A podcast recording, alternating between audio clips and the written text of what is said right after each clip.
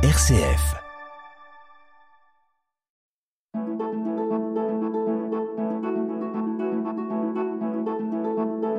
Itinéraire. RCF. Bonjour à tous et à toutes et bienvenue pour euh, cet itinéraire, celui de la présidente de l'Arapège 41, l'association Réflexion, Action, Prison et Justice, une association dont les locaux sont situés juste en face de la maison d'arrêt, rue Marcel Paul, et dont la mission est d'accueillir les membres des familles et les proches venus visiter une personne détenue. Christiane Pernin, bonjour. Bonjour Michel et bien bonjour à tous. Christiane, en, ce début d'entretien, je, je retiens un mot tiré du nom de l'association dont vous êtes la présidente, le mot prison. C'est un mot qu'on entend souvent de toute façon, auquel s'ajoute le mot enfermement. Euh, comment concevez-vous le lien entre ces deux mots et quel est leur véritable sens et, un peu ce vocabulaire, avec un peu tout ce vocabulaire qui entoure la, détention, la prison? Oui, alors ce mot, effectivement, prison, euh, bah, c'est la privation de liberté. Ça doit d'ailleurs, ça ne devrait être que ça, la prison, hein, la privation de liberté. Et malheureusement, euh, bien c'est un peu plus, euh, un peu plus, ça va un peu plus loin que ça.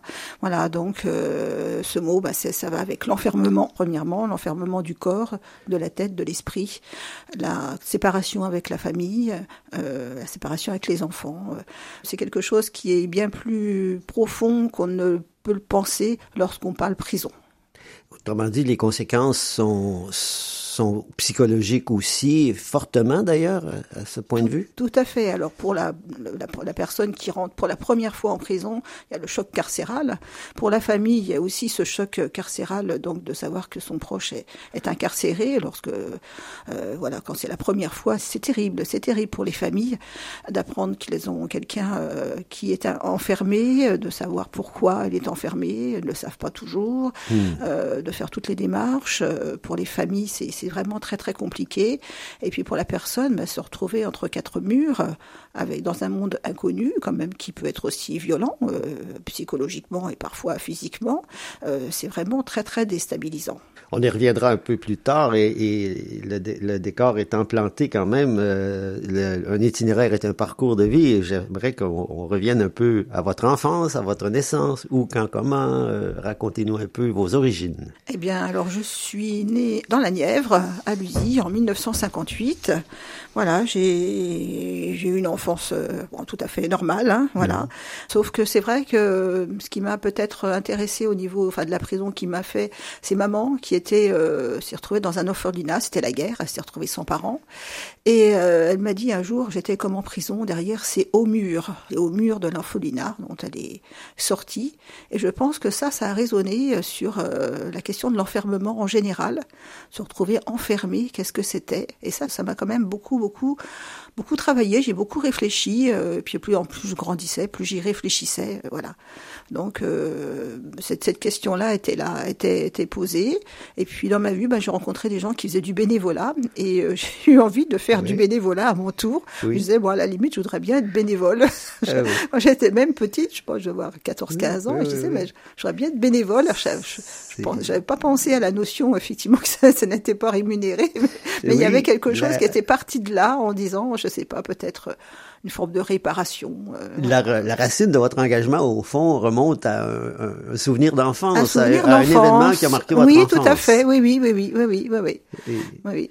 Et vous avez étudié euh, aussi dans la Nièvre vous, Oui, j'ai une scolarité assez courte. Hein. Je dois dire que bon, c'est pas que j'étais pas, j'étais bonne élève. Hein. J'étais une bonne élève. Bon, ce qui a un petit peu été euh, un peu beau, beaucoup chamboulé, c'était l'arrivée des maths modernes, parce que quand on arrivait, on avait droit, voilà, après l'arithmétique basique où ça va, je me débrouillais bien. Hein. J'étais bonne en français, bonne en histoire, bonne en, en, anglais, en tout ce qu'on voulait. Mais alors les, les, les mathématiques modernes, j'avoue que j'ai eu beaucoup, beaucoup de mal. Alors, plus j'allais dans ma scolarité, euh, plus, euh, plus je me perdais dans ces fameux euh, AB plus B plus vecteur truc. Enfin voilà, j'étais vraiment très très malheureuse avec ça. Et j'avoue, j'ai voilà, j'ai beaucoup ramé, j'ai écopé, puis après j'ai coulé quoi. Voilà. Donc voilà. C'est comme vous avez commencé à travailler jeune. J'ai travaillé assez jeune, oui oui. Alors il y avait aussi bon ma, le choix de mes, enfin de, de, maman surtout qui me disait bon les, les études c'est plus pour les garçons. Hein. C'était une autre époque. Hein. Maintenant on dit plus ça, voilà. Et Et euh, bon, puis moi j'avais envie d'être indépendante, alors donc euh, j'ai passé quelque chose qui s'appelle un CAP de coiffure, parce qu'on me disait toujours je coiffais bien mes poupées. Puis j'avais bon un petit sens artistique peut-être aussi, et puis euh, bah, c'était des finalement c'était vite rentré dans la vie active. Bon alors c'est pas un métier qui m'a beaucoup enchanté, hein, faut le dire quand même. Par contre c'est vrai que ça m'a permis d'être au contact des personnes, d'être aussi moins moins timide aussi parce que j'étais une enfant quand même assez réservée et timide et qui était quand même dans ses pensées, hein, voilà. Et donc ça m'a permis de, ouais, de découvrir le monde aussi, le monde des adultes assez tôt. Voilà. Itinéraire. Sur RCF. Itinéraire. Donc, vous avez d'abord été coiffeuse et ensuite vous avez eu un autre travail aussi, je crois, qui a marqué votre vie. Oui, alors j'ai travaillé aussi comme disquaire pendant pas mal d'années, hein, bon, entrecoupé parce que j'ai eu des enfants aussi. Donc, euh, parfois je ne travaillais que le week-end, parfois une semaine. Enfin voilà, j'ai quand même fait quelques années, quelques belles années en tant que disquaire. Et comme j'aime beaucoup la musique, euh, notamment la musique classique, j'aime beaucoup euh, les voix, euh, beaucoup le jazz peu la variété aussi. Hein, euh, voilà, je, je, ne renie aucune, aucune, euh, comment dire, euh, aucune musique. Et euh, j'ai rencontré mon mari qui était aussi ah, travaillait, voilà, qui voilà, qui voilà, qui a marqué, qui a marqué vraiment, voilà, qui m'a formé aussi. Bah, depuis, j'écoute de la musique quotidiennement. voilà, ça fait vraiment partie de partie de ma vie. Voilà, je, je ne peux pas vivre sans, sans écouter musique. un peu de musique au moins tous les Vous jours. Vous êtes une mélomane. Je suis une mélomane, voilà. Voilà. Et euh, quand êtes-vous arrivé en, en Loire-et-Cher Alors, nous sommes arrivés avec les trois enfants en 1998. Et euh, comment dire, j'ai, je, ben je ne travaillais pas à l'époque. Bon, la, la, vie avait fait que je m'occupais de mes enfants, et puis il y avait des, soucis, des soucis de santé. Tout. Je suis arrivée là, et puis je me suis dit, mais qu'est-ce que je vais faire? Les enfants commencent à grandir. De toute façon, il faut que je reprenne un travail. Et puis j'ai rencontré quelqu'un qui, qui, connaissait, enfin qui, qui était bénévole à la Rapège oui. et, euh, et qui m'a entraîné là-dedans. Et je me suis, franchement, je me suis plus tout de suite. Je m'y suis plus tout de suite Donc dans vous cette avez eu maison. un contact rapide avec rapide, la Rapège oui, voilà, oui, oui, euh, oui, après oui, votre arrivée tout à, fait, oui, oui, oui, ra rapidement. Et puis. Euh, et ça a voilà. résonné tout de suite et en ça a vous. résonné, ouais, ouais, ça a résonné. Nous étions fédérés par une fédération qui s'appelait la Farapège et qui proposait tout un cycle de formation. Alors Oui. je les ai suivis. Euh, j'ai vraiment fidèlement, hein, j'allais régulièrement à Paris pour me former avec une, une juriste qui était formidable. On se retrouvait là, un petit groupe, et on a fait vraiment tout, enfin, tout ce qui était, je crois que j'ai fait tout- toutes les formations qui, qui existaient, Mhm. juridiques, pénitentiaires, euh, sociales, euh, à l'écoute, euh, sur les enfants, euh, enfin voilà, tout, tout le parcours, et puis il y avait toutes les nouvelles lois aussi que l'on étudiait. Alors c'était pas toujours facile. On était à ce moment-là au Hmm. début du millénaire. Voilà, on était 2000. dans les années dans les années 2000, hein, Oui. voilà 2000. Et puis euh, ben, j'ai intégré ce conseil d'administration de la, de la fédération.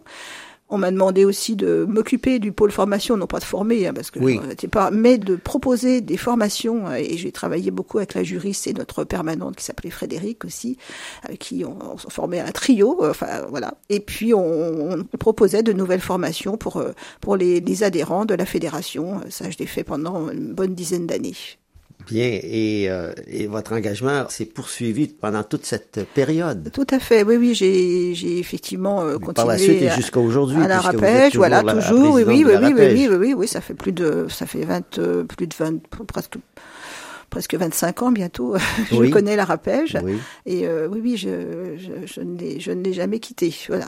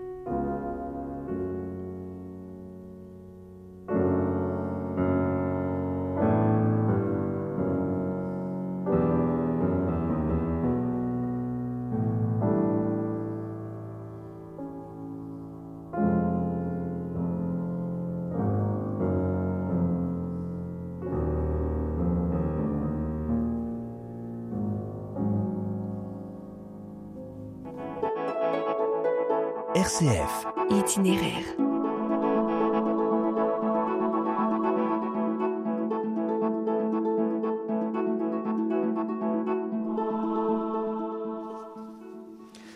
Nous continuons notre entretien avec euh, Christiane Pernin, la présidente de l'association Action, Réflexion, euh, Prison et Justice, la Rapège 41.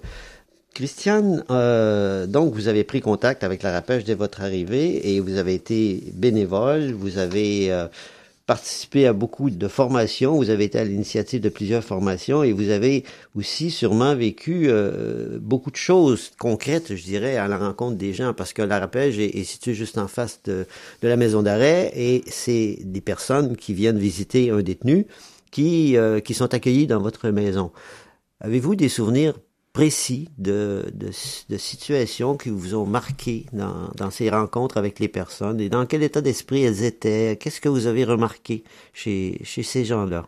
Alors c'est vrai que chaque chaque famille arrive avec son histoire, hein, son histoire de vie, euh, son histoire personnelle. Et euh, par exemple, je peux peut-être vous raconter l'histoire d'une dame. Alors son, on avait un jeune fils qui euh, bon traînait un petit peu avec des, des petits loulous quoi enfin il y avait pas bon c'était pas non plus euh, voilà c'était juste des, des, petits, des petits loulous voilà on pourra Mhm. dire comme ça Oui. et euh, une fois il y a eu un feu qui avait pris dans une boutique je crois même une succession de boutiques et puis bon la maman quand elle a su ça comme ça bon, bon, au début ça l'a pas puis au fil du temps elle voyait son fils un peu tracassé puis elle dit mais elle dit t'es- tu es pour rien dans cette histoire. Oh non, non, t'inquiète pas, maman. Bah non, tu sais, je traîne plus avec eux et tout ça. Bon, bon bah là, de maman, elle s'est, elle s'est pas inquiétée plus que ça. Et puis un jour, eh bien, elle est en train de faire de la couture à l'étage et elle a entendu un grand, un grand fracas. Et des gendarmes, elle est descendue, enfin commencé à descendre son escalier. Les gendarmes, c'est- sous les, enfin les, pol- les policiers ou les gendarmes, je sais pas, je pense Oui. que les gendarmes dans son coin sont arrivés, ont embarqué son fils, qui l'ont menotté. Elle a été saisie par ce moment-là. Oui. Elle a demandé, mais qu'est-ce qui se passe, qu'est-ce qui se passe? Madame, vous le saurez plus tard. Voilà, et ils sont repartis.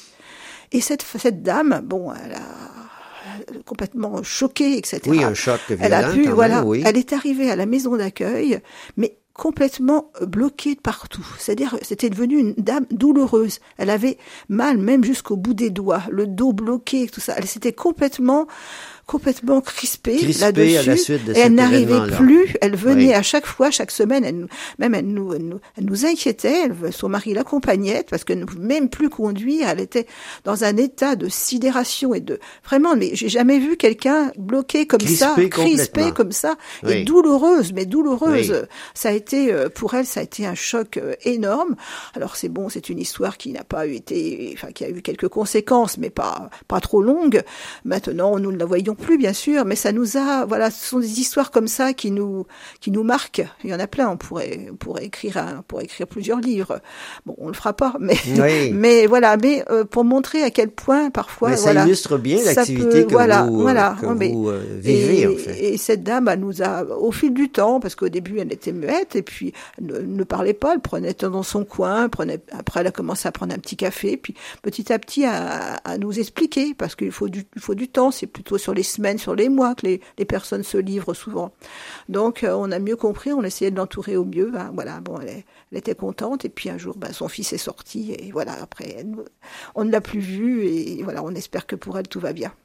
Est-ce que vous avez des retours, effectivement, parce que vous dites euh, on, on, l'a- on ne l'a plus revu. Est-ce qu'il y a des gens qui vous reviennent après un certain On a, temps? oui, pour- nous avons des personnes qui reviennent, qui reviennent nous voir, euh, qui nous amènent parfois même des, des fleurs ou du chocolat. Et oui, oui, nous avons des personnes qui reviennent nous voir Pour vous euh, donner des nouvelles pour nous donner des nouvelles, voilà, qui- pour, qui aussi, voilà, dire ben, que voilà qu'elles ont apprécié cet accueil, qu'elles ont apprécié Oui. ce moment, Oui, voilà, venir, voilà, de revenir, euh, revenir sur euh, à Blois, revenir euh, tout près de la prison. Euh, moi, j'imagine que c'est pas facile, et c'est vrai que nous avons des retours, euh, voilà, des personnes qui reviennent nous voir. Donc, euh, pour nous, bah, c'est c'est quand même une- un plaisir déjà de les retrouver, de dire bon, bah, que parfois la personne est partie ailleurs, hein, euh, Oui. finir sa peine, parfois elle est libre, mais euh, voilà, on a encore des contacts avec des, des personnes qui sont venues à la maison d'accueil. Est-ce que les personnes détenues à Blois sont des gens du, de Blois, du Loir-et-Cher, ou si elles viennent d'ailleurs, d'un peu partout? Alors, elles ne viennent pas majoritairement de, la, de, de Blois, comme on pourrait le penser. Elles viennent du, oui, du département et des départements limitrophes.